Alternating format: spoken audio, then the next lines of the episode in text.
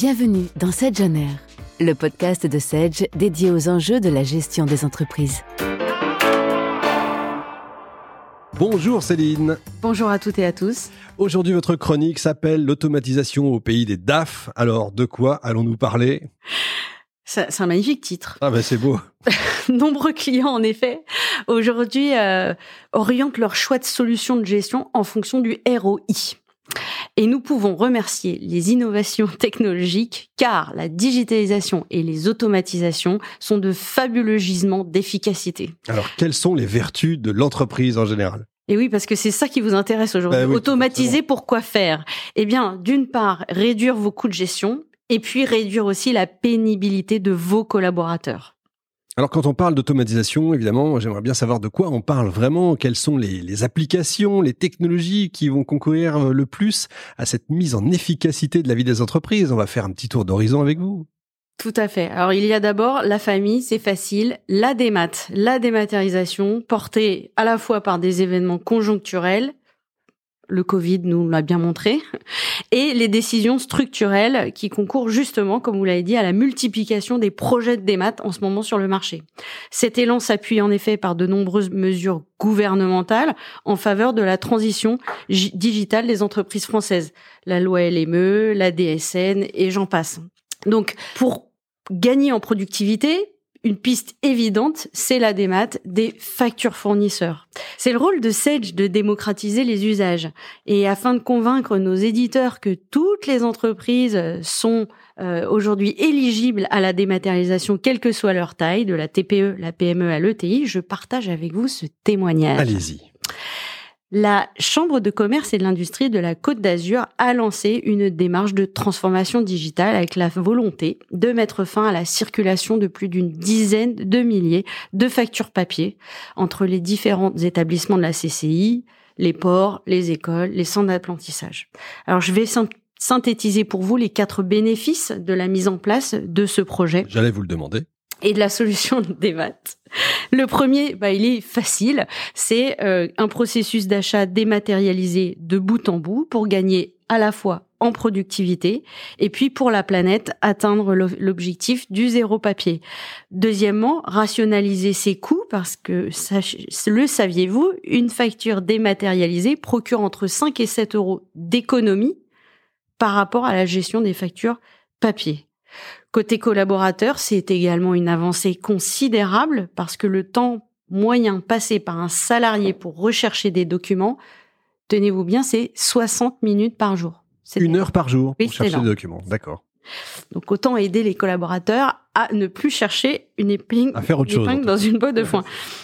Enfin, la fiabilisation, parce que ce processus permet de fiabiliser, de tracer toutes les transactions et simplifie aussi par le, marché les démarches d'audit avec les organismes certificateurs.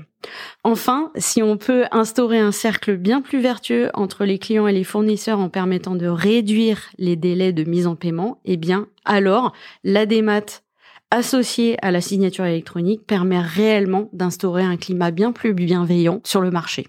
Mais on n'en est pas là. On n'est pas encore là. Et malheureusement, on n'y est pas. Comme vous le dites, on a un pan, une optimisation des démarches de démat qui vont se démultiplier parce qu'aujourd'hui, il reste encore 80% des factures qui sont encore en format papier. Donc, on va pouvoir accompagner les entreprises en, en France en ce moment. Alors, le schéma euh, proposé par euh, l'État et qui va se démultiplier entre 2023 et 2025, hein, la généralisation de la facture électronique dans les relations entre les entreprises. Aujourd'hui, c'est une réalité avec les organismes de l'État, mais ça sera une réalité entre les entreprises. Bah, D'ici là, évidemment, on n'aura plus tous ces 80% de factures papier. Il va sans dire que les logiciels Sage intègrent au fil de l'eau euh, ces nouvelles attentes, ces nouvelles exigences de l'État euh, pour pouvoir envoyer, recevoir et, et produire évidemment le reporting associé on va recevoir normalement par un décret les informations en septembre prochain, mais on sera prêt pour 2023. Oui, parce que j'imagine la problématique de garder des factures papier, ça vient, comme vous le disiez, donc de l'État, euh, peut-être même des services des impôts, etc. Il faut toujours garder la preuve. C'est ça le problème? Ben exactement, l'État euh, dans cette démarche cherche à sécuriser euh, non seulement les revenus de la TVA, surtout. Euh, mais surtout à sécuriser les flux entre les entreprises. Aujourd'hui, 20 milliards de fraude à la TVA en France par an. D'accord, donc, là d'un coup. Ces 20 milliards, si on peut les mettre dans la relance économique des entreprises, oui, faire. ça sera aussi bien. D'autres pistes d'automatisation? Oui, euh, après la démat des factures, on peut aussi parler de l'automatisation du recouvrement. Ben ouais. Alors c'est moins connu, on en parle moins, mais euh, c'est ce qui suit. C'est ce qui suit parce qu'il faut parer à ce mal français, ce mal français du retard de paiement, euh, qui euh, correspond aujourd'hui à 12 milliards de pertes hein, liées au retard de paiement. C'est aussi énorme. Si on pouvait les mettre côté investissement pour les entreprises, ça serait fantastique. Et du coup, le module Sage participe vraiment des bonnes pratiques de ce que la presse économique nomme la culture du cash. Euh, notre solution d'automatisation du recouvrement a deux vertus. Évidemment, à court terme, elle va baisser euh, le DSO, elle va permettre de rentrer le cash beaucoup plus vite. En moyenne, on constate une baisse du DSO de trois jours, ce qui est déjà important, euh, et également préparer le long terme. Préparer le long terme en révisant les processus de recouvrement euh, via le paramétrage d'alerte, de scénarios, euh, de relance qui seront vraiment spécifiques en fonction du comportement des clients.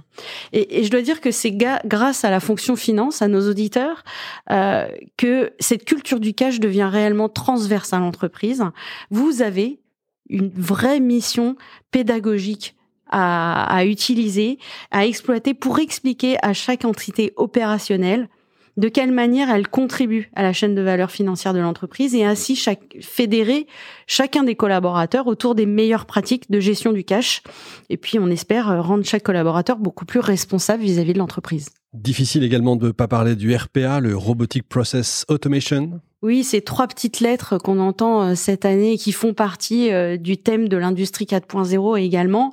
Euh, le RPA permet réellement par sa robotisation de libérer les collaborateurs de tâches très répétitives à traiter dans un temps court. C'est d'ailleurs ce qui a été mis en place au sein de notre client, la RATP, ce client qui nous transporte. Petite boîte. Euh, nous avons robotisé pour eux la création des immobilisations en masse et en temps réel. Alors attention, on parle d'un million d'immobilisations par an hein, gérées euh, dans le RP euh, X3 de Sage. Qu'est-ce qui fait ce petit robot? Ben, Il accède au portail des factures et il crée tout seul les fiches d'immobilisation dans le RP. Il va récupérer les informations pour en définir le mode d'amortissement, le type, la durée, le compte. Alors, un double objectif est atteint. Euh, évidemment, des performances économiques, de fiabilité d'information, mais surtout, et encore, de suppression d'actions rébarbatives sans, aucune valeur ajoutée pour les collaborateurs. Vous avez un autre exemple, je sais pas, par exemple, je sais qu'à Nice, il n'y a pas que la chambre de commerce. Oui, il y a aussi l'aéroport. Alors, c'est peut-être géré aussi par la chambre de commerce. Très, alors, euh, en, partenariat, euh, mais l'aéroport de Nice en ce moment c'est dur parce que évidemment, euh, normalement, il voit passer 14,5 millions de passagers par an. Hors Covid. Mais on pense fort à eux, on espère que la relance va être beaucoup plus rapide. Euh, et eux, ils ont fait le choix, euh, en termes d'automatisation, d'étendre la chaîne de valeur financière non seulement à leurs collaborateurs opérationnels, mais jusqu'à leur banque.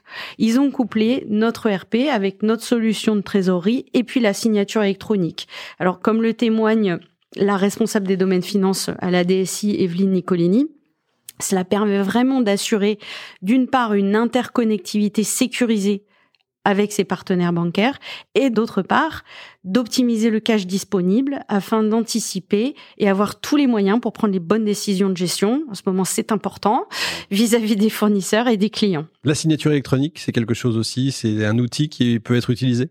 Oui, alors ça se démultiplie. Hein. Aujourd'hui, chez Sage, on compte près de 1000 clients qu'on a outillés avec la signature électronique. Euh, c'est fondamental. Ça aussi, ça va vraiment rendre plus rapide, accélérer les investissements et les opérations.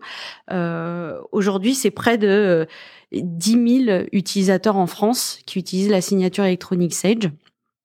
Les banques en sont très friandes. Très bien. Mm. Un autre exemple peut-être, Made in France? Oui, bah, revenons à notre enjeu initial. Hein. La recherche d'automatisation, de digitalisation, c'est souvent bah, pour faire des gains de ROI pour l'entreprise. C'est la première recherche, même si ça permet de gagner en tâches rébaratives euh, pour les collaborateurs. Néanmoins, la recherche à la fin, c'est les réductions des coûts opérationnels. Et euh, pour évaluer euh, ces gains de productivité, car c'est dans votre agenda quotidien, vos fonctions finances. Euh, je partage avec vous un, un, dernier retour d'expérience de cet acteur Made in France, euh, notre client Fairmob. Je suis sûre que vous connaissez tous la chaise bistrot, leur création iconique qui a 132 ans cette année. Et sachez que l'entreprise de l'Ain, elle en écoule près de 100 000 par an. Et vous voyez aussi des modèles euh, de chaises Fairmob au jardin du Luxembourg qui sont fantastiques. Et c'est vrai que son, son DAF nous dit, monsieur Guy Bataillard, que ces gains de productivité, l'accélération de l'exécution des opérations gagnées avec l'ERP, euh, induisent une réduction de leur niveau stock de près de 700 000 euros. Euh, il s'agit d'un montant vraiment important pour une société comme la leur et ça a eu un impact direct sur leur trésorerie. Alors, on espère encore outiller euh, tous ces talents français avec cette colonne vertébrale qu'est notre ERP Sage. Merci d'avoir écouté le podcast Sedge on Air. Retrouvez tous les épisodes sur vos plateformes de streaming et sur le blog Sedge à l'adresse sedge.com/blog.